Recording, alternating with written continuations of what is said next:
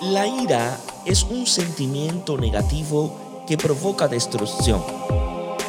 Te hiere primero a ti cuando la dejas libre y puede destruir a tus víctimas. El sentimiento de la ira es un vendaval arrasador. Si tú lo aceptas y lo estimulas, no le debes dar jamás luz verde.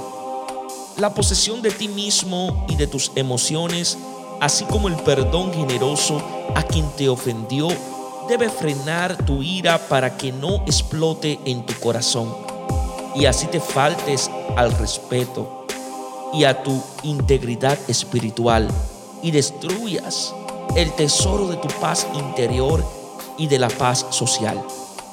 Ser con ira valiente no es dejar de ser cobarde. Dios os bendiga en sabiduría y en santidad.